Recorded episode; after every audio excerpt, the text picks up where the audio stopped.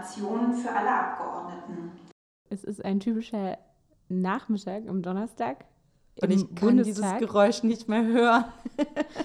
ja, geht mir ähnlich. Äh, viele Liter Kaffee intus äh, und drei, vier Tage Bundestag hinter uns.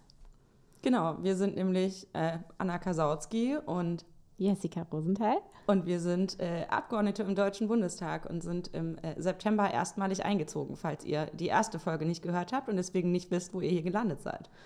Genau, und äh, ein halbes Jahr klingt vielleicht lang, ist aber hier in den Welten des Bundestages nicht immer so lang und wir sind hier immer noch unterwegs, auch an vielen Stellen, um Dinge, Sachen kennenzulernen und mal herauszufinden, wie man in dieser Demokratie große Entscheidungen trifft. Und äh, ein paar davon waren schon vor uns. Und äh, ja, von denen werden wir euch heute auch auf jeden Fall erzählen. Yes, yes. Und ähm, ihr hört die Folge, äh, wenn ihr sie am Release Day hört, hört ihr sie am Freitag. Aber äh, heute ist Donnerstag, äh, wo wir aufnehmen, weil irgendwie können wir quasi nicht live unseren Podcast streamen. Das ist alles ein bisschen schwierig. Terminpläne äh, im Bundestag sind, ähm, sagen wir mal, sehr fluide. Ähm, und man weiß vorher nicht so ganz genau, wann man eigentlich wo ist, außer so ein paar fixe Termine, wie bei mir Ausschuss, aber bei dir wahrscheinlich auch, die Ausschusssitzungen, die AGs, die stehen irgendwie fest und alle Termine drumherum verschieben sich gefühlt ständig. Ähm, deswegen ist es auch immer wieder spannend äh, zu wissen, wann wir eigentlich aufnehmen. Aber äh, heute ist auch ein äh, ganz besonderer Tag. Yes. Heute ist nämlich der Girls Day. Und einer dieser Tage, äh, wo wir äh, als Frauen klar sagen, dass wir an den Tisch gehören und äh, auch vor allem viele junge Mädchen und Frauen begeistern wollen, A, natürlich Berufe zu ergreifen, wo sie vielleicht erstmal nicht gedacht hätten, dass die auch was für Mädchen und Frauen sind oder ihnen das beigebracht wurde. Aber B, und das ist eine Sache, die, glaube ich, uns beiden besonders wichtig ist, uns auch äh, die Hälfte dieser Gesellschaft zusteht, die Hälfte dieser Welt und die Hälfte der Macht. Und ich glaube, genau über diesen Anspruch haben wir beide uns ja auch kennengelernt. Wir haben nämlich nochmal nachgedacht, beziehungsweise du hast nachgedacht, richtig? Äh, nee, äh, deine Büroleiterin hat nachgedacht. Stimmt, meine Büroleiterin hat gesagt, wo wir uns kennengelernt haben. Ja.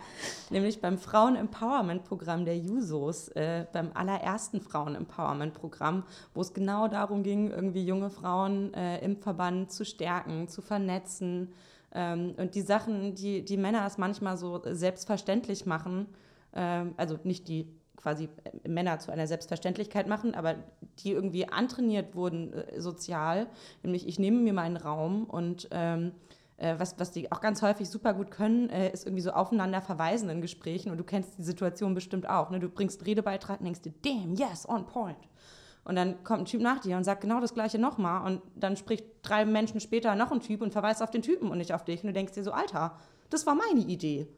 Ähm, und genau um solche Strukturen aufzubrechen und um eben äh, uns auch dazu befähigen, äh, dass wir uns die Hälfte der Macht nehmen können, ähm, gab es dieses Frauen-Empowerment-Programm. Ja, genau. Also bei den Jusos war das damals. Und ich muss auch sagen, das war für mich irgendwie mega cool, auf einmal aus dem ganzen Land so viele unterschiedliche Frauen zu treffen und gleichzeitig zu hören. Und das ist, glaube ich, auch ein Teil in der Politik, über den wir nicht schweigen werden und auch nicht schweigen wollen, dass man eben auch Sexismus zum Beispiel erlebt ähm, dass man auch erlebt, dass eben dieses, ähm, Leute nehmen sich den Raum und lassen auch keinen Platz, dass das schon erdrückend wirken kann und dass man sich dann vielleicht auch nicht traut einfach. Also ich habe das zumindest so erlebt. Ich muss auch sagen, wenn ich nicht die Jusos gehabt hätte und solche Menschen, die mir mal gesagt haben, hey, so du kannst das voll, dann wäre ich auf jeden Fall auch nicht hier, das kann ich sagen, weil ich mir nie zugetraut hätte, dass ich das alles kann. Und dann waren wir da irgendwie alle so in diesem Ort und haben uns die gleichen Geschichten erzählt mit unterschiedlichen, also ich weiß nicht, wie du es gesehen hast, aber mit unterschiedlichen natürlich irgendwie Stories, aber so vom, von der Struktur her war es sehr gleich. Gleichzeitig hat man so eine geballte Kraft irgendwie da gehabt und auch super viele Leute, die richtig was drauf hatten. Ja, und wir beide sind hier. Ja, es war halt irgendwie, also was für mich damals so, so, so krass war, ähm, ich weiß noch, als wir diesen, diesen äh, Slot hatten, äh, zum Thema irgendwie äh, Sexismus und Verband und Partei und bisherigen Erfahrungen, äh, dass ich mir bei super vielen Punkten dachte, krass, ich bin damit nicht alleine. So, weil man halt sonst, also ne, mit wem, wem spricht man denn darüber? So, und vor allem als junge Frau äh, denkt man sich ja manchmal noch, also ich meine, das ist jetzt auch eine ganze Ecke her, es war 2017 oder so, ähm, denkt man sich noch, hm, vielleicht ist das normal, äh, bin ich da jetzt irgendwie empfindlich? So und einfach zu merken, nee, Moment, halt, stopp, ich bin da gar nicht empfindlich, das ist einfach ein Scheißverhalten von einer anderen Person. Ähm, das ja, hat mir voll. mega viel mitgegeben und auch, dass wir uns dann gemeinsam überlegt haben, hey, wie kann man, kann man aus dieser Situation denn ausbrechen? Wie kann man denn damit umgehen? Dass man irgendwie nicht, nicht dasteht wie äh, das Reh, bevor es vom Auto überfahren wird, ähm, ja. sondern tatsächlich auch mal sagen kann, ey, halt, stopp, hier ist eine Grenze und die hast du gerade ganz klar überschritten. Ja, das ist genau das. Also so diese, diese Grenzen zu beschreiben, aber auch zu verstehen, warum man selber vielleicht dann nicht sich, sich bestimmte Sachen zugetraut hat. Ähm, und aber auch zu sehen, dass es wichtig ist, sich zum Beispiel aufeinander zu beziehen und so. Und das ist tatsächlich, was es mir heute auch noch hilft, weil ich darauf ganz ganz klar achte. Und ich habe auch schon festgestellt, dass wir das zum Teil besser hinkriegen. Also es gab schon mal so ein, zwei Debatten, auch in Fraktionssitzungen, da haben sich halt Frauen auf Frauen bezogen. Das war auf jeden Fall äh, richtig gut. Ähm, und ich kann mir, weiß nicht sozusagen, ob das alleine dann nur hilft, aber ich denke, dass, dass das ein richtig wichtiger Teil irgendwie auch davon ist. Und äh, ja, der Weg ja auch immer noch weit ist. Von daher war das so ein bisschen ein Anfang äh, der irgendwie ein bisschen symbolhaft ist, vielleicht auch für das, was wir, was wir heute machen. Ähm, ich meine, ich will auf jeden Fall in einer Welt leben, in der es vollkommen normal ist, dass äh, junge Frauen und Frauen im Bundestag sitzen. Es sind aber nur 35 Prozent. Und von daher ist der Girls Day für mich auch wichtig und auch gerade wenn ich zum Beispiel in Klassen gehe oder so, dann halt auch gerade jungen Frauen und Frauen zu sagen, hey Leute, uns gehört noch lange nicht die Hälfte dieser Macht, sondern eigentlich haben wir viel zu wenig zu sagen. Und auch hier sind ja nur 35 Prozent derjenigen, die hier sind, wirklich Frauen. Und ähm, ja, da ist noch einiges zu tun. Yes. Und äh, kleiner Appell an unsere Zuhörerinnen, wenn ihr Bock habt, irgendwie auch aktiv zu werden ähm, oder euch vielleicht bei manchen Sachen nicht so richtig traut, äh, do it. Wenn ihr irgendwie äh, Sorgen habt, äh, haut uns auch gerne an, schreibt uns. Voll. Schreibt. Ähm, ich habe einen Riesenspaß daran, äh, Frauen zu empowern und äh, möchte das weitermachen, so wie ich damals auch empowered wurde. Ja, ganz genau. Ganz genau. So, aber es geht ja eigentlich um die Sitzungswoche, die wir gerade haben. Äh, sie ist größtenteils jetzt vorbei. Es war ziemlich viel los. Ähm, und was, was waren denn für dich so quasi die Highlights oder was ist, was ist dir so richtig hängen geblieben von der Woche? Was hat dich beschäftigt? Naja, also ich glaube, da braucht man nicht drum herum zu reden, dass natürlich äh, der Krieg gegen die Ukraine das bestimmende Thema ist und natürlich äh, innenpolitisch auch eines der bestimmenden Themen ist mit den Auswirkungen. Polen wurde jetzt das Gas abgestellt, Bulgarien wurde das Gas abbestellt. Ähm, man fragt sich schon natürlich, glaube ich, viele, wie, wie wird sich das weiterentwickeln? Auf der anderen Seite aber natürlich auch die Frage, wie wir eigentlich bestmöglich da unterstützen können. Und das ist ja eine Sache, die war letztes Mal, als wir hier mit euch gesessen haben, schon Thema und die wird natürlich auch weiter ein Thema sein. Und da gab es ja auf jeden Fall auch einige Entwicklungen, gerade irgendwie am Anfang der Woche, ähm, wo ja am Ende man sich doch für die. Ich schenke mir Wasser ein, ich pinkel nicht. wo man sich dann am Ende doch für die Lieferung von Waffen ausgesprochen hat ähm, und dann auch die Koalition einen Antrag vorgelegt hat, nachdem die Union vorher gesagt hat, sie wird auf jeden Fall einstellen. Übrigens ein Antrag, der so dünn war, dass äh, selbst die Welt äh, ihn als äh, ziemliche Luftnummer bezeichnet hat. Die haben den zerpflückt. Ja, extrem, auch zu Recht. Und dann hat die Koalition ja auch einen Antrag vorgelegt, der eben, glaube ich, schon umfassender ist. Also ich muss sagen, ich finde den richtig gut, vor allem, weil er eben sich nicht nur auf Waffen fokussiert, aber gleichzeitig eben auch ein bisschen vorgibt, was uns eigentlich leitet. So, warum unterstützen wir eigentlich die Ukraine? Warum ist das, was da auch ausgefochten wird, so wichtig? Warum ist es so wichtig, dass Putin diesen Krieg nicht gewinnt? Und das ähm, hat mich eigentlich vor allem krass beschäftigt. Und ähm, am Ende war ich froh, dass ähm, wir es tatsächlich erlebt haben, dass die Union sogar einen Antrag mitgetragen hat und es ein gemeinsamer Antrag wurde. Ähm, ja, ich glaube, das war ein wichtiger Punkt auch für das Parlament, dass man sich dazu nochmal so umfassend geäußert hat. Ähm, auch wenn diese ganzen Abstimmungsprozesse und so natürlich eine ganz schöne Herausforderung sind. Also falls ihr euch fragt, ob da jeder einzelne Satz dann mit einem als Abgeordneter äh, abgestimmt ist, da kann man auf jeden Fall sagen, nein, sondern wir kriegen den Antrag eben dann, wenn er auch verhandelt ist. Klar ist, dass die Debatten, die wir führen, irgendwie damit einfließen. Ähm, aber ja, das war dann schon nochmal eine Überraschung, würde ich sagen, oder? So mit Blick auf diese Woche, dass das dann tatsächlich so eine gemeinsame Geschichte geworden ist. Das, das hat mich tatsächlich auch über, überrascht und hat mich aber auch sehr gefreut. Also das ist halt was, ist so ein Thema, das ist, also wir fahren ja nicht Freitagabend irgendwie hier aus Berlin weg und sagen, oh, jetzt ist Feierabend, Wochenende und das alles äh, bewegt uns nicht mehr, sondern das ist ja, der Krieg in der Ukraine ist was, was äh, mich und, und dich ja genauso kontinuierlich beschäftigt. Ähm, ich äh, finde den Antrag auch sehr gut, ähm, den wir da ähm, heute beschlossen haben. Und ähm, das ist auch keine, also es ist nicht, naja, kann irgendwie auch schon normal sein, aber es ist nicht immer so, dass äh, Anträge gemeinsam von äh, Koalitionen und äh, der größten Oppositionspartei gestellt werden. Und ich finde, das war ein, war ein, wichtiges und richtiges Zeichen, dass wir an der Stelle geschlossen stehen, äh, um die Ukraine zu unterstützen.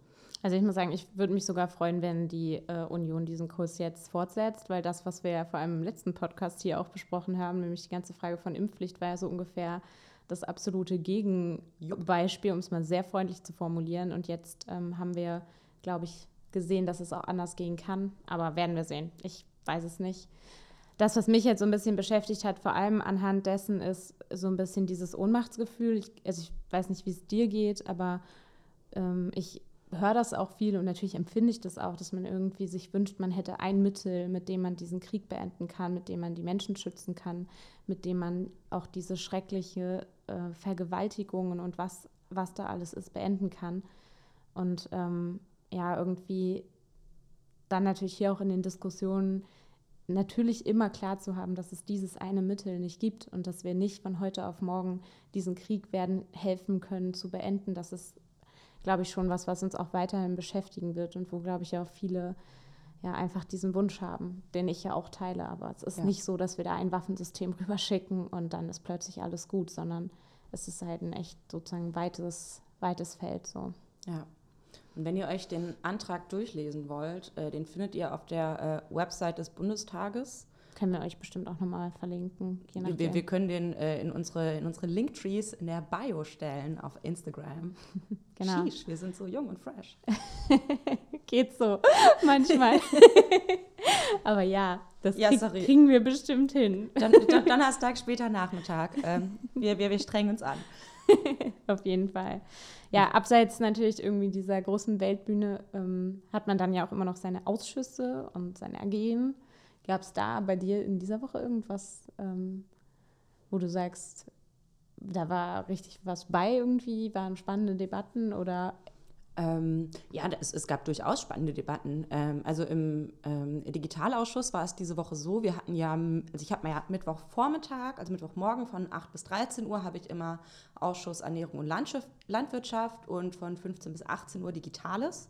Jetzt war es aber ja so, dass wir ab 16.30 Uhr den Tagesordnungspunkt zum Sondervermögen hatten und das war der Wunsch der parlamentarischen GeschäftsführerInnen, also äh, quasi die, die Leute, die die Fraktion im Blick haben und gucken, dass ähm, alles die richtigen Bahnen geht ähm, und äh, wir in den ganzen Sachen, die sich verschieben, den Überblick bewahren. Ähm, gab es den Wunsch, dass wir quasi alle da sind. So, ähm, was blöd ist, wenn man parallel Ausschuss hat, weil Ausschuss geht eigentlich vor Plenum. Und dann äh, haben wir in der Obleute-Runde, das ist, ist, quasi die Runde, oh Gott, ich weiß nicht, ob ich das schon mal erklärt habe, falls ja, sorry.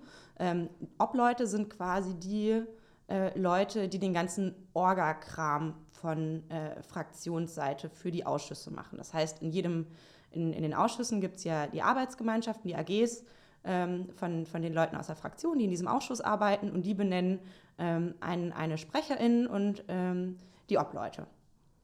Ähm, und bei uns ist das eigentlich überall, glaube ich, in Personalunion. Also der Sprecher äh, digital, das ist bei uns Jens Zimmermann aus Hessen und der ist auch der Obmann. Ähm, und der Sprecher äh, kommuniziert quasi nach außen, was wir als AG wollen, und nach innen ähm, ist er dafür zuständig, äh, zu gucken, okay, wie machen wir das mit äh, Redezeiten? Also wir haben es im, im, Ausschuss äh, Digitales so, dass wir bei den Fragerunden, die wir machen, wenn wir äh, entweder die Regierung befragen, also die Ministerien oder wenn wir ExpertInnen oder so da haben, haben wir eigentlich eine feste Regelung, dass jede Fraktion gleich viel Zeit hat, egal wie groß sie ist. Finde ich eigentlich ganz angenehm und ist tatsächlich Frage-Antwort. Das heißt, äh, ich stelle irgendwie eine Frage, wie schaut es eigentlich ähm, im Bereich Open Data aus, was ist da die mhm. Planung des Ministeriums, dann kann das Ministerium antworten, dann kann ich nochmal Rückfragen stellen und so. Das ist bei uns ganz anders zum Beispiel. Ernährung und Landwirtschaft auch. Ich glaube, das ist ein digitales in der Form, soweit ich weiß, ein. So richtig dynamisch, kann ich euch sagen, ist das im Digitalausschuss. Ähm, naja, und auf jeden Fall in der Obleuterunde wird halt besprochen, okay, zu welchen Themen wird diskutiert, welche sind vielleicht nur zur Kenntnis genommen. Äh, da gibt es dann die schriftlichen Berichte, beispielsweise von der europäischen Ebene, die nehmen wir dann zur Kenntnis. Äh, wo ist vielleicht doch nochmal eine Diskussion gewünscht? Wie lange ist die Diskussion? Wie viele Fragerunden machen wir? Äh, einfach damit planbar ist, wie lange dieser Ausschuss dauert. Weil wenn wir, wenn wir alle Tagesordnungspunkte so lange diskutieren würden, wie wir es gerne wollten, dann wären wir halt irgendwie an einem Tag nicht fertig. Ähm, und das, darum kümmert sich quasi die Obleuterunde. Und weil ich stellvertretende Ausschussvorsitzende bin, bin ich in der Obleuterunde mit drin. Das heißt, ich hab, äh, wir haben in der Obleuterunde dann am Mittwochmorgen vor dem Ausschuss Ernährung und Landwirtschaft haben wir äh, besprochen, äh, wie wir das jetzt mit dem Digitalausschuss hinbekommen. Weil wir haben, wir sind, sind auch zwischen den Haushaltswochen. Wir müssen ja auch diskutieren, welcher Stand hat der, welche, welchen Stand haben die Haushalte, die für uns relevant sind im Digitalausschuss, äh, welche Projekte sind drin, welche nicht. Äh, dann müssen wir die Ministerien fragen können, warum sind die nicht drin, wo haben die sich gegebenenfalls versteckt, wie haben sie denn das vor, wenn gar keine Mittel eingeplant sind oder sind die Mittel doch da und wir haben sie nicht gefunden. Auch das kann bei Haushalten durchaus passieren, die sind nämlich ganz schön kompliziert. Ähm, und wir haben uns dann äh, dazu entschieden, dass wir äh, quasi nur anderthalb Stunden Ausschuss machen und nur die Haushaltsdinger durchplanen, also durchsprechen. Ähm, und die ganzen anderen Punkte, die wir eigentlich noch diskutieren wollten, beispielsweise zum Bereich digitale Identitäten äh, im Internet, wie kann man das Ganze lösen, wie kann ich mich im Internet sicher ausweisen, ähm, das sind alles Fragen, die uns in dieser Legislatur beschäftigen werden, die noch nicht geklärt sind. Das haben wir jetzt auf die nächste Ausschusssitzung verschoben. Ähm, das war ähm, ein bisschen crazy. ja, ich muss sagen, ich kann da nicht so äh, viele, sag ich mal, organisatorische Dinge berichten, aber bei uns im Bildungsausschuss gibt es natürlich auch irgendwie große Dinge, die wir anschieben wollen. Vor allem im Forschungsbereich sind da so ein paar Dinge Thema. Was bei uns vor allem jetzt auch mit Blick auf den Haushaltsausschuss natürlich relevant war, ähm, ist, dass die Ministerin dann eben da war und ähm, die ist tatsächlich jetzt auch schon das dritte Mal im Ausschuss. Also äh, finde, die nimmt sich da auch richtig Zeit für die äh, parlamentarische Beteiligung sozusagen und äh, sich da auch irgendwie die Sachen anzuhören. Und da ging es eben um ganz viele unterschiedliche Aspekte. Natürlich hat irgendwie die Opposition da auch Änderungsanträge gestellt, die wir jetzt aber erstmal abgelehnt haben, weil wir im, im Haushaltsausschuss sicherlich auch noch Änderungen haben als Parlament am Haushalt, aber eben nicht im Ausschuss selber. Aber ich glaube, das, was uns gerade als SPD-Fraktion da am meisten bewegt, ist so ein bisschen die Frage auch vom Startchancenprogramm und mit Blick auf den Ergänzungshaushalt auch die Unterstützung von Schulen und, und Kitas, ähm, jetzt auch gerade in der Ukraine, in dem, durch den Krieg in der Ukraine. Da haben wir auf jeden Fall auch intensiv drüber diskutiert. Es gibt aber auch noch andere Aspekte, die beim Haushalt dann nochmal eine Rolle spielen werden. Aber das war dann so, sage ich mal, in dem, im Ausschuss, glaube ich, das größte Thema.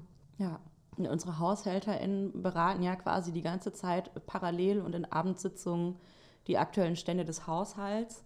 Ähm, und ich weiß nicht, wie das bei euch ist, aber wir konnten beispielsweise im Ausschuss für Ernährung und Landwirtschaft, konnten wir nochmal sagen, okay, gibt es irgendwas, was uns fehlt, was äh, wir noch mit drin haben wollen. Ähm, da habe ich ein Programm angemeldet, was ich ganz gerne hätte, ein Forschungsprogramm ähm, im Bereich der Aquakulturen, weil auch das also klingt jetzt vielleicht ein bisschen blöd, aber auch das hat was mit dem Krieg in der Ukraine zu tun. Nämlich, wo beziehen wir eigentlich unseren, unseren Speisefisch her und wie viel können wir eigentlich noch aus den Meeren rausholen, ohne dass die Bestände uns kippen. Beim Dorsch in der westlichen Ostsee ist aktuell die Situation, ähm, dass man davon ausgeht, dass ein Kipppunkt eigentlich schon erreicht ist. Also, dass selbst wenn wir jetzt aufhören zu fischen, unklar mhm. ist, ob sich die Bestände erholen können. Es gibt aber nichtsdestotrotz einen äh, steigenden Bedarf an Fisch. Und äh, wenn man sich tierische Eiweiße und tierische Proteine anschaut, ähm, ist Fisch tatsächlich das CO2-neutralste ähm, und ist nicht sonderlich fütterungsintensiv. Das heißt, du musst auch nicht so viel dazugeben, um am Ende äh, Fisch zu haben, den man essen kann. Mhm. Ähm, und es gibt mittlerweile die Möglichkeit über äh, kombinierte Aquakulturen äh, im Meer, ähm, wo also nicht nur Fische drin rumschwimmen, sondern du äh, machst drumherum, äh, siedelst du noch Algen an und Muscheln, die dann quasi äh, die, ähm, wie, wie heißt das? Das quasi die Fischausscheidungen mhm. Ähm, äh, rausfiltern und damit die ähm, Belastung für das umliegende Meer reduzieren. So ganz auf Null kriegt man das nicht, kriegt man glaube ich nie, ähm, aber das ist auf jeden Fall deutlich, deutlich besser als das, was, was es bisher gibt. Ähm, und man kann auch an Land Aquakulturen bauen und äh, so verrückte Sachen machen, wie äh, die Abwärme von Biogasanlagen nutzen, um Fischtanks zu beheizen. Ähm, Das heißt, das wäre dann so eine kombinierte Land- und Fischwirtschaft. Das sind alles Ideen, äh, die wir haben, die ich habe, ähm, um den Bereich der Fischerei voranzubringen und irgendwie auch mal ins, ins 21. Äh, Jahrhundert zu holen und vor allem den Fischerinnen und Fischern zu helfen, die äh, gerade vor massiven Problemen stehen, äh, beispielsweise durch die hohen Spritpreise. Ähm, und ähm, da hatte ich eigentlich gesagt, ich hätte gern 10 Millionen dafür. Ähm, und meine Haushälterin meinte, okay, sie findet die Idee cool. Äh, sie guckt, was sie machen kann. Sie kann es mir nicht versprechen, weil es ja immer Verhandlungen sind. Ähm, aber äh, sie, sie, sie gibt quasi ihr Bestes. Und äh, nach meinem aktuellen Stand haben wir da jetzt auf jeden Fall zwei Millionen für drin, was mega nice ist, weil das vorher gar nicht vorgesehen war. Ähm, und das ist äh, mein kleiner Erfolgsmoment der Woche. Ja, müssen wir mal gucken, wiefern sich das dann äh, so hält. Ne? Aber äh, das ist auf jeden Fall schon mal eine gute, eine ziemlich gute Nachricht, ehrlich gesagt. Genau, bei uns sind natürlich auch so die Fragen, was steht eigentlich im Haushalt, was muss sich eigentlich verändern. Für mich ist vor allem wichtig, dass dieser ganze Bereich Ausbildung halt vernünftig finanziert wird. Wir haben eine Menge vor. Wir wollen eine Ausbildungsplatzgarantie ähm, umsetzen. Also ich will das auf jeden Fall sehr dringend. Yes, girl. Äh, das heißt, jeder junge Mensch soll eine Garantie darauf bekommen, eine Ausbildung machen zu können und die da sind wir auch gerade dran, haben ziemlich viel daran gearbeitet, wie man die jetzt genau ausgestalten kann. Das entwickeln wir jetzt noch äh, stärker auch dahin zu gucken, wie funktioniert das mit verschiedenen Stufen. Aber was man da auch auf jeden Fall braucht, ist ähm, eine Stärkung auch von der betrieblichen Ausbildung und vor allem der überbetrieblichen Ausbildungsstätten. Und da man dann auch im Haushalt relativ gesehen, dass das vielleicht noch nicht so in die richtige Richtung geht.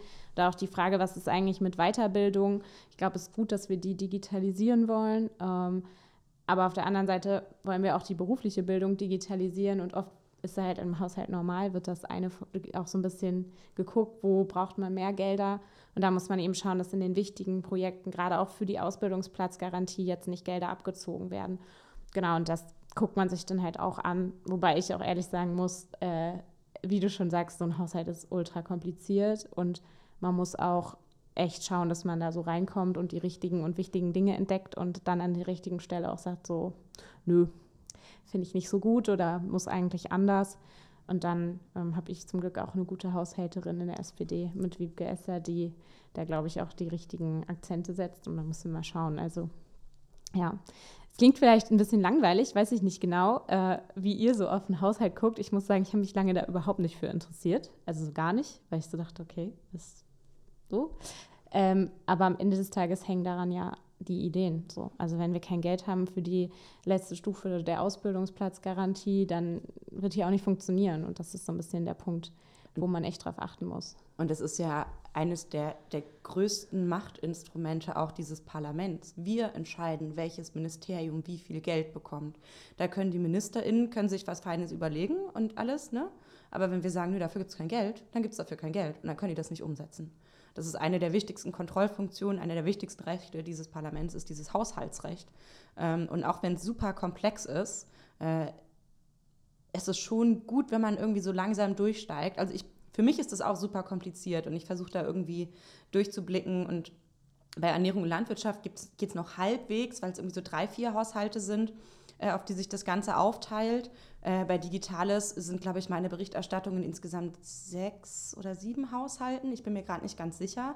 Aber das heißt, man muss ganz viele Pläne durchgucken und gucken, wo das sich irgendwie also versteckt. Meinst du diese Einzelpläne? Genau, die oder? Einzelpläne. Also ah, okay. genau, das ist alles nochmal unterteilt in verschiedene Einzelpläne, je nachdem, äh, welches Ministerium irgendwie betroffen ist. Dann ist es irgendwie äh, so, dass äh, sich manche, manche Aufgaben teilen sich die Ministerien.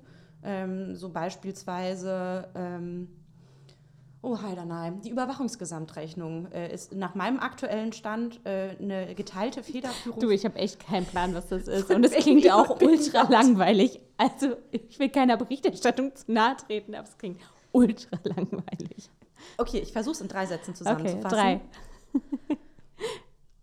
Der Staat kann ja, beziehungsweise die Ermittlungsbehörden äh, können ja manchmal in unsere Grundrechte eingreifen. Die können beispielsweise, ähm, wenn äh, du im Verdacht stehst, äh, Terroristin zu sein, können die äh, dein Handy überwachen, ähm, die äh, können dich beobachten lassen. Ähm, und diese Eingriffskompetenzen, da fehlt uns aktuell so ein bisschen eine Übersicht. Wer darf eigentlich was? Und deswegen, also Überwachungsgesamtrechnung klingt erstmal so super langweilig, ist aber eigentlich total spannend. Nämlich es ist die Übersicht darüber, ähm, wo der mhm. Staat uns okay. abhören kann und überwachen kann. Deswegen Überwachungsgesamtrechnung. Ähm, Geil, also was kann wirklich nur die deutsche Sprache. Ey. ja, okay, fair enough.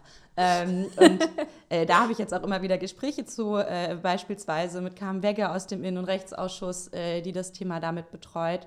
Ähm, und äh, wir gucken, dass wir was Gutes für rausholen. Ja, ja, das ist halt eh, glaube ich, auch so eine Sache, die ich auf jeden Fall mega wichtig finde, äh, dass man halt auch mit den Leuten aus den anderen Ausschüssen spricht, weil das, ja, wenn du dann nur den Blick auf deinen Bereich hast, kriegt man halt nichts hin. Also für den Bereich Aus- und Weiterbildung führt auf jeden Fall kein Weg dran vorbei. Und das macht dann auch Spaß, wenn man sich dann auch wirklich beraten kann und gemeinsam irgendwie auch mal was entwickeln. Und in diesen Haushaltsberatungen äh, kommen ja auch äh, relativ viele Lobbyisten äh, auf uns zu. Hm. Oder? Also habe ich so ein bisschen das Gefühl. Ähm, auch wenn ich ehrlich sagen muss, dass so viel bei mir gar nicht ankommt, weil ich ein sehr gutes Team habe, äh, die sehr genau wissen, was interessant und wichtig ist und ähm, wie, wo man dann tatsächlich auch zuhören muss. Und das ist natürlich im Bereich Bildung schon auch wichtig. Genau, also im Bildungsbereich äh, sind es auch einige Lobbyistinnen und Lobbyisten, die sich melden, aber es ist natürlich irgendwie wahrscheinlich nicht vergleichbar mit anderen Bereichen. Und ich glaube, so Interessensvertretungen haben ja auch ihre Daseinsberechtigung. Also Voll. finde ich, ähm, ich habe zum Beispiel jetzt, ich war im Landtagswahlkampf in Schleswig-Holstein bei den Users auch da, zusammen mit meinem, also mit unserem, unserem Kollegen Tim Klüsendorf, äh, der irgendwie einen super schönen Wahlkreis hat, ehrlich gesagt. Also Lübeck, in diese Stadt habe ich mich verliebt. Das äh, sagst du auch nur, weil du meinen Wahlkreis noch nicht Ja, das kann gut sein. Und da waren wir zusammen mit Jakob ähm, Blankenburg, der in der auch äh, junger MDB ist oder User MDB ist ähm, und haben auch ein bisschen äh, ja, uns da auch viele Sachen angeguckt, waren dann zum Beispiel auch bei einer Firma, die so Müsli-Produkte herstellt und die haben dann eben auch nochmal zum Beispiel zu den Lieferketten was gesagt oder auch zu der Frage Gas, aber haben halt dann auch über zum Beispiel gesprochen, wie viel sie ausbilden oder wie das so mit der Ausbildung insgesamt ist und sowas ist dann halt schon hilfreich, damit man das so mitdenken kann und halt auch mit Jugendausbildungsvertretungen sind ja auch Interessensvertretungen. Zum Beispiel rede ich gerade auch super viel, um einfach zu hören, wie ist es gerade in der Ausbildung, was brauchen die eigentlich. Also es hat ja schon auch seine Berechtigung. Was man aber, glaube ich, hier in Berlin krass merkt, also finde ich zumindest, dass es eben gerade die sind, die ja auch relativ äh, viel Geld haben, die dann auch den, den Einfluss irgendwie geltend machen. Das ist halt manchmal so ein bisschen das Ding. Also ich finde erstmal Interessensvertretung äh, völlig legitim. Und wenn das meine Berichterstattung äh, betrifft, dann treffe ich mich auch mit den, mit den Organisationen. Und manchmal das, äh, sind es so Sachen wie die Gesellschaft für Freiheitsrechte beispielsweise, mit der ich relativ viel zu tun habe, über einen Digitalausschuss auch. Ähm, manchmal sind es Industrieverbände. Ähm, und weil ich mit denen spreche, heißt es ja erstmal auch nicht, dass ich deren Position übernehme. Nee, so, ne? Ich höre mir das an und ähm, ich habe für mich jetzt nicht den Anspruch, und ich glaube, das wäre auch vermessen, allwissend zu sein. Ähm, und manchmal bringen die auch Perspektiven, wo ich mir denke, oh, okay, das hatte ich noch nicht so ganz auf dem Schirm. So, und äh, wir wollen ja äh, uns vorher so gut wie möglich informieren, um dann auch informierte Entscheidungen zu treffen. Ähm, und wo man aber schon, was man halt schon merkt, ist, ähm, dass jetzt kleinere ähm, Interessensverbände oder auch gemeinnützige Organisationen, mit denen ich mich treffe, die haben halt nicht so die finanzielle Power dahinter. So, ich weiß, dass einige größere äh, äh, Verbände, Konzerne, äh, dass die durchaus eine Abteilung haben, die dann dafür zuständig ist, ähm, mhm. ähm, die Leute entsprechend vorzubereiten vor dem Gespräch. Und ähm, ich habe auch schon, das war nicht, nicht, nicht hier in äh, Berlin, sondern äh, bei einer Kollegin in einem anderen Parlament, die hat mir dann mal erzählt, dass auf sie quasi gezielt, also wir gehen davon aus, dass es gezielt ist, äh, zu ihr eine Person geschickt wurde, die auf die gleiche Schule gegangen ist wie sie damals. So, ne? dass, dass, dass, man da quasi hier so ein bisschen äh, Bonding, ja, ja Mensch. Ähm, ja. Äh, und man muss halt, also was ich in Berlin manchmal so schwierig finde, es sind erstmal alle nett zu dir.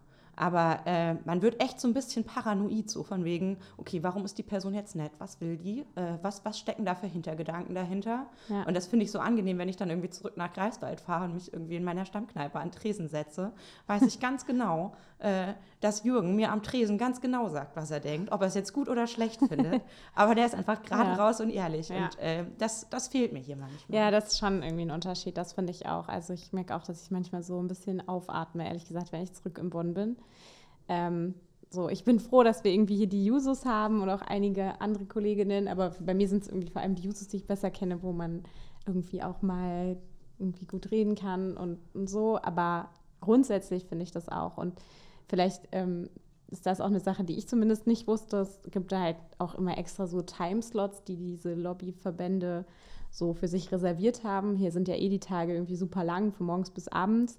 Und dann gibt es eben natürlich die Randzeiten, die vor allem da irgendwie genutzt werden. Da kannst du dann nicht entweder entscheiden, ob du zu einem parlamentarischen Frühstück gehst. Klingt erstmal richtig gut. Dann denkt man irgendwie, ja, geil, Croissant und, und, und Kaffee, aber ist halt meistens so um 7.30 Uhr. Ähm, wenn du dann abends den Tag auch lange gemacht hast, ist, sag mal, ist eine Uhrzeit, kann man machen. Ähm, oder du gehst halt auf diese Abende, wo ich persönlich noch nie war. Ich weiß nicht, warst du schon mal auf einem parlamentarischen Abend? Ich kann es dir gerade gar nicht sagen. Also ich war schon auch bei Abendveranstaltungen. Ich weiß nicht, ob die dann parlamentarische ja. Abende hießen. Ja, aber auch von sozusagen Interessensverbänden. Ja, ja. ja. Genau, weil ich glaube, da gibt es auch verschiedene. Also ich habe zumindest so mit ein, zwei Kollegen gesprochen, dass es dann auch sogar so richtige Dinners gibt, äh, wo man dann nur mit 20 Leuten irgendwie so ein Essen serviert bekommt. Äh, Finde ich irgendwie auch krass so. Aber auch diese anderen parlamentarischen Abende. Aber ich, wie gesagt, ich bin da keine Expertin. Ich war da noch nicht bisher. Was, was ich für mich auf jeden Fall als Regel festgelegt habe, und das macht, setzt mein, mein Büro auch so um, also ich bin ja im Wahlkampf, bin ich nicht mit der AfD auf Podien gegangen, weil ich gesagt habe, ich will denen keine Bühne bieten äh, mit meiner Anwesenheit. Und ähm, das mache ich jetzt quasi bei Lobbyveranstaltungen genauso. Also ich lasse vorher durch mein Büro anfragen, ist die AfD eingeladen, beziehungsweise kommt die AfD und wenn die kommen, dann komme ich nicht. Hm. Ähm, ja, finde ich auch richtig. So, ne? Weil es ist ja jetzt nicht so, dass ich von den Verbänden was möchte. So, sonst kann, man, man kann sich sonst auch nochmal zu einem Gespräch treffen, das ist völlig in Ordnung, aber äh, das mache ich nicht. Ähm, und das äh, klappt bisher zumindest eigentlich auch ganz gut. Und es ist nicht so, dass mein Terminplan, äh, Terminplan dadurch irgendwie leer wäre. Ganz im Gegenteil, der ist äh, ordentlich gefüllt. Aber weißt du, was mir gerade einfällt, was wir heute äh, noch hatten in erster Lesung, hm. was ultra geil ist? Ja, I know it. Yes, Mindestlohn 12 Euro. Ja, ist richtig gut. Ähm, äh, finde ich übrigens aus unterschiedlichen Gründen richtig gut. Erstmal finde ich es natürlich richtig gut, dass irgendwie 10 Millionen Menschen endlich einen Lohn bekommen, den sie verdienen. Ich meine, ehrlicherweise muss man sagen, wäre jetzt auch nicht schlecht, wenn es 13 Euro gewesen wären, aber 12 ist halt ein mega guter Schritt. Die Mindestlohnkommission wird das ja auch weiterhin erhöhen. Ähm, aber was ich auch wichtig und richtig gut finde, ist, dass wir es halt plakatiert haben und es jetzt machen. Und ich höre so oft, und es frustriert mich auch ehrlich gesagt total, und ich habe auch noch keine Antwort, wie, wie man das ändern kann. es gibt so oft diese Gespräche, wo Leute mir sagen, ja, ach, erzähl mir nichts so. Das meinen die vielleicht auch gar nicht böse oder persönlich, aber es ist eh alles das Gleiche so. Es ist egal, wen man wählt, meine Stimme zählt eigentlich nichts. Und das, glaube ich, ist schon so ein Beispiel, wo man sagen kann, doch, es gibt einen Unterschied. Und wir haben das nicht nur irgendwo aufgeschrieben, sondern wir haben es halt auch gemacht. Ja, und ich meine, zu, meine, meine Stimme zählt nichts, ähm, äh, sollen die sich gegebenenfalls nochmal das Wahlergebnis für die Grünen im Saarland anschauen. Ähm, da ist relativ deutlich, dass am Ende doch jede Stimme zählt. Und also für meinen Wahlkreis sind diese 12 Euro Mindestlohn halt mega, mega krass. Ähm, der größte Teil meines Wahlkreises ist ja der Landkreis Vorpommern-Rügen und im Landkreis Vorpommern-Rügen haben wir über 40 Prozent der Erwerbstätigen im Niedriglohnsektor, 44 Prozent der Frauen, die im Niedriglohnsektor arbeiten. Das ist einfach fast die Hälfte der Bevölkerung, die da leben. Und ich weiß noch, als wir damals, also ich nicht, aber als damals der, der Mindestlohn eingeführt wurde, habe ich in der Gastro gearbeitet, was in meinem Wahlkreis übrigens ziemlich viele Leute tun, weil es eine touristisch geprägte Region ist. Ich habe vorher 6,50 die Stunde verdient, ich habe einfach 2 Euro mehr die Stunde verdient und das hat man so deutlich gespürt. Mhm. Ähm, ich weiß auch noch, irgendwie, ich glaube, ich habe für 5 Euro gekennert. Ähm, und das ist was, wie man irgendwie direkt helfen kann. Und naja, was, also vor allem ist es ja was, was den, also was einfach den Menschen zusteht, ne? Es kann halt nicht sein, ja, es kann halt nicht sein, dass äh, Unternehmen Löhne bezahlen, von denen du am Ende nicht leben kannst. Also so war das mit der Erwerbsarbeit irgendwie nicht gedacht. Ja. Und also völlig klar ist natürlich auch, diese 12 Euro sind ein Mindestlohn. Es ist eine Untergrenze, die wir festlegen. Ja. So, und was das eigentliche Ziel ist, sind, dass wir möglichst alle Leute in Tariflöhne bekommen, dass die Leute fair vergütet werden für die Arbeit, die sie leisten ähm, und nicht ausgebeutet werden.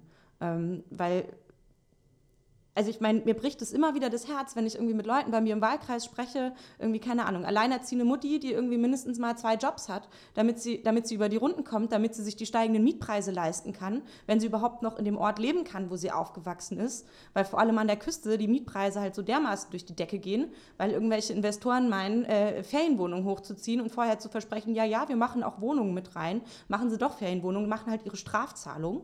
Ähm, aber äh, die Leute, vor Ort, die da arbeiten, können sich das Wohnen einfach nicht mehr leisten. Äh, und dann muss die irgendwie äh, zwei Jobs machen, damit sie ihre Kiddos noch durchbekommen kann, hat kaum Zeit für die Familie.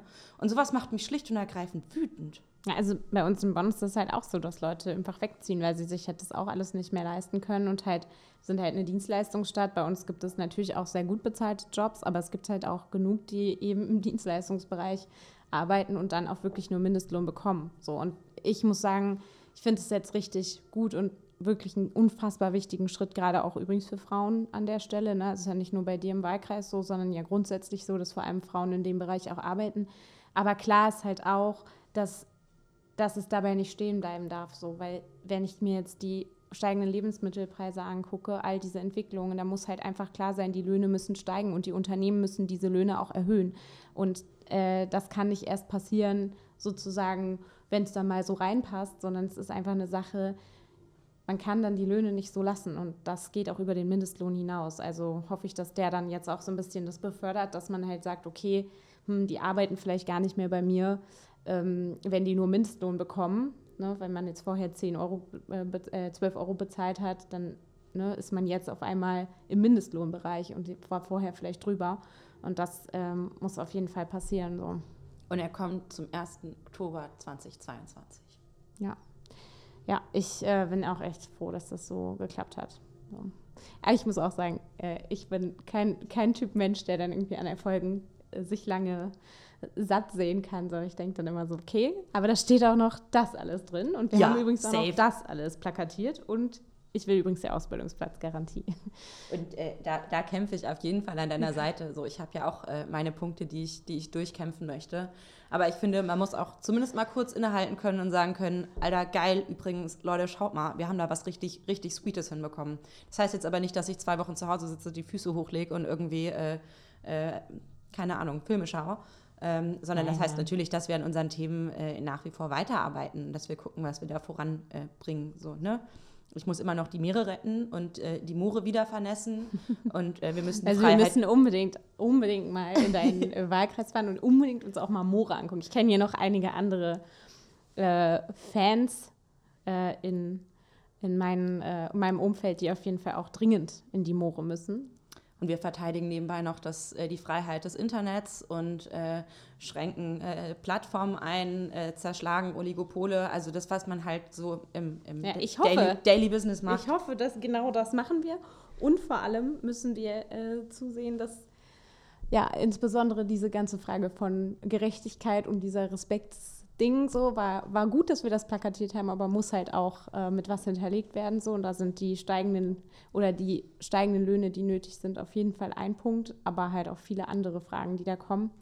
Und äh, damit diese Löhne steigen, äh, geht es für mich auf jeden Fall, ist so ein klassisches Ding, das macht man übrigens immer, wenn man als Juso irgendwie sozialisiert ist, natürlich auch äh, Sonntag, äh, nicht in Ausschlafen oder so, sondern auf die Straße, 1. Mai, Yes, yes. Denn ohne Gewerkschaften geht gar nichts. Äh, und da werden wir auch, also ist der Mindestlohn schön und gut, aber das, was darüber hinaus noch kommen soll, äh, ist auf jeden Fall ein Punkt, der erstritten werden muss. Also falls ihr noch nicht in Gewerkschaften seid, eintreten. Und äh, 1. Mai ist Pflichtveranstaltung, würde ich sagen. Also zumindest für mich. Und ich freue mich auch voll. Ich bin nämlich in Recklinghausen. So, und das ist so ein riesiges Volksfest. Äh, ich weiß nicht, ich glaube 15.000 Leute oder so kommen dahin oder noch mehr. Ich weiß es gar nicht. Und äh, ja, ich bin immer in Bonn, das ist auch sehr schön in Bonn, aber da sind auf jeden Fall nicht so viele Menschen und da bin ich schon ein bisschen nervös. Ähm, mal gucken, wie es da so wird, aber ist wahrscheinlich was, nochmal was ganz anderes dann. Yes, yes. Ich bin äh, zum Tag der Arbeit erst auf der ähm, Gewerkschaftskundgebung in Stralsund im Bürgergarten ab 10 Uhr. Also wenn ihr bei mir im Wahlkreis wohnt, kommt vorbei.